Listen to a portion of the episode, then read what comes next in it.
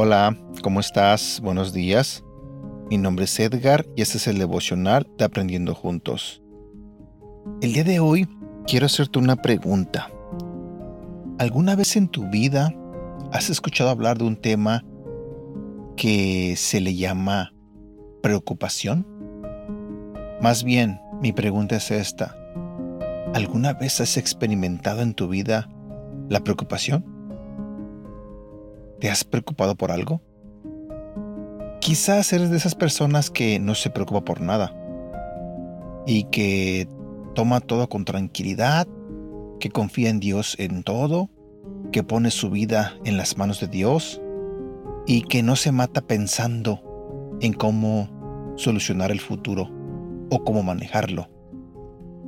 Pero aunque no lo creas, hay personas que se preocupan. Sí, hay personas que se la pasan todo el día y toda su vida preocupándose. Que si el sol va a salir, que si el sol se va a meter, que si habrá para comer, que si tendré trabajo, que si mañana voy a despertar, que si eh, se va a ir la luz, que si se va a abrir el agua, que si la vecina está, que si la vecina no está. Bueno, a lo mejor estoy exagerando, pero sé que hay muchas personas que se preocupan. A veces nos preocupamos por cosas que no tienen ni siquiera sentido, que ni siquiera son importantes, y gastamos nuestra mente y nuestra vida pensando y pensando eh, y no solucionamos nada. Para muchos ah, tienen una vida con complicaciones. Y sí, Ah, la vida es dura. Yo nunca he dicho que es fácil. La vida es dura. Pero recuerda que nosotros confiamos en un Dios que todo lo puede. Y que si ponemos nuestra vida en Él, Él nos va a sacar adelante. En la Biblia hay una historia de un personaje que me encanta su historia. Su nombre es José. Si no has leído a la historia de él, te invito a que leas la Biblia en el libro de Génesis y encontrarás la historia de José. No recuerdo si es el capítulo 37, pero cuando tú leas esta historia, te vas a impactar sobre lo que le pasó a este chico. Mira, te contaré un poquito sobre él.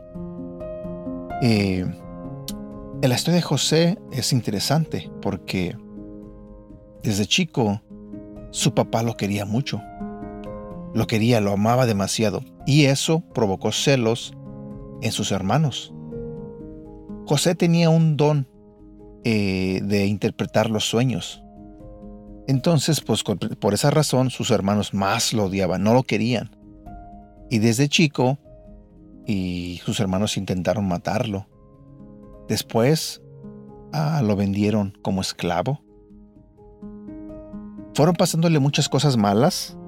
Una vez ya estando como esclavo, eh, alguien lo compró y lo hizo su siervo, su, criado en, en la casa de un hombre llamado Potifar. La esposa de Potifar quiso seducirlo porque pues José ya era un poquito más grande y era un chico apuesto. Me imagino que tenía un cuerpazo, yo no sé. Pero la esposa de Potifar quiso seducirlo. Y José era una persona buena, de buen corazón, que amaba mucho a Dios. Él se negó a caer en, ese tipo de provocaciones de esa señora. Entonces lo que hizo esta mujer lo acusó de que él intentó abusar de ella. Y aquí es donde la cosa se pone interesante, porque José no era una mala persona. Yo cuando leí esa historia no entendía por qué le estaban pasando cosas y cosas y cosas malas cuando él era una buena persona. En el momento en que José es acusado, lo meten a la cárcel y se pasa un buen rato en la cárcel. Mi pregunta para ti es, ¿tú crees que José no tenía problemas? ¿Tú crees que José no tenía derecho a preocuparse, a pensar por qué le estaban pasando esas cosas? Tal vez él podría pensar que siempre le iba a ir mal. Tal vez sentía que su vida se estaba acabando. Bueno, una de las mejores cosas acerca de la Biblia es que podemos ver la mano de Dios y el cuidado de Él en todo. Cuando José fue acusado injustamente de algo, de lo que te acabo de contar, eso lo puedes leer en el capítulo 39 del libro de Génesis. Bueno, fue encarcelado. Definitivamente se habría sentido desesperado. Pero cuando termines la historia de José, ves que Dios estuvo presente incluso cuando parecía que las cosas estaban desmoronando. Era difícil de ver en el momento, pero en retrospectiva estaba claro que Dios nunca había dejado a José. Después de tantas cosas malas que le habían pasado, Dios no lo había dejado nunca. Mi pregunta para ti es, ¿qué se siente una causa perdida en tu vida en este momento? Dale tus preocupaciones a Dios y tus inquietudes también. Hazlo en oración. Entrégaselo todo a Él. Dios promete cuidarnos y sostenernos siempre. Lo que significa que sea lo que sea que estemos pasando, podemos superarlo al igual que estuvo con José, está con nosotros también. Escríbele una carta a Dios con tus preocupaciones. Luego, lee el pasaje de la Biblia de hoy en voz alta y escucha cómo se preocupa por ti. Versículo para recordar. Salmos capítulo 55, versículo 22 y 23. Dios mío, tú echarás a los malvados hasta el fondo de la tumba. Esos asesinos mentirosos no vivirá ni la mitad de su vida.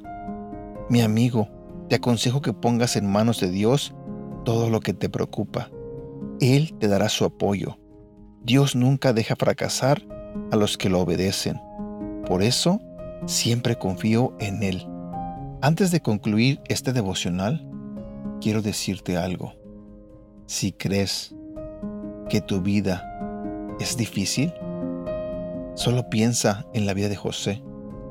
Y si no te sabes su historia, te invito a que la leas en el capítulo 37 del libro de Génesis. Cuando tú piensas que tu vida es difícil y tú lees la vida de José, quizás te enteres de que tu vida no es tan complicada, no es tan difícil. Espero que este mensaje te sirva de algo. Espero que Dios te haya hablado en esta mañana. Y te animo a que en oración le pides a Dios que te ayude en todo aquello que te preocupa, en todo aquello donde tú tengas necesidad. Pídele a Dios que te ayude. Pídele a Dios que te bendiga. Y créeme, Dios lo hará. Por el momento me despido, deseándote que tengas un bonito día y que Dios te bendiga. Cuídate mucho. Hasta pronto.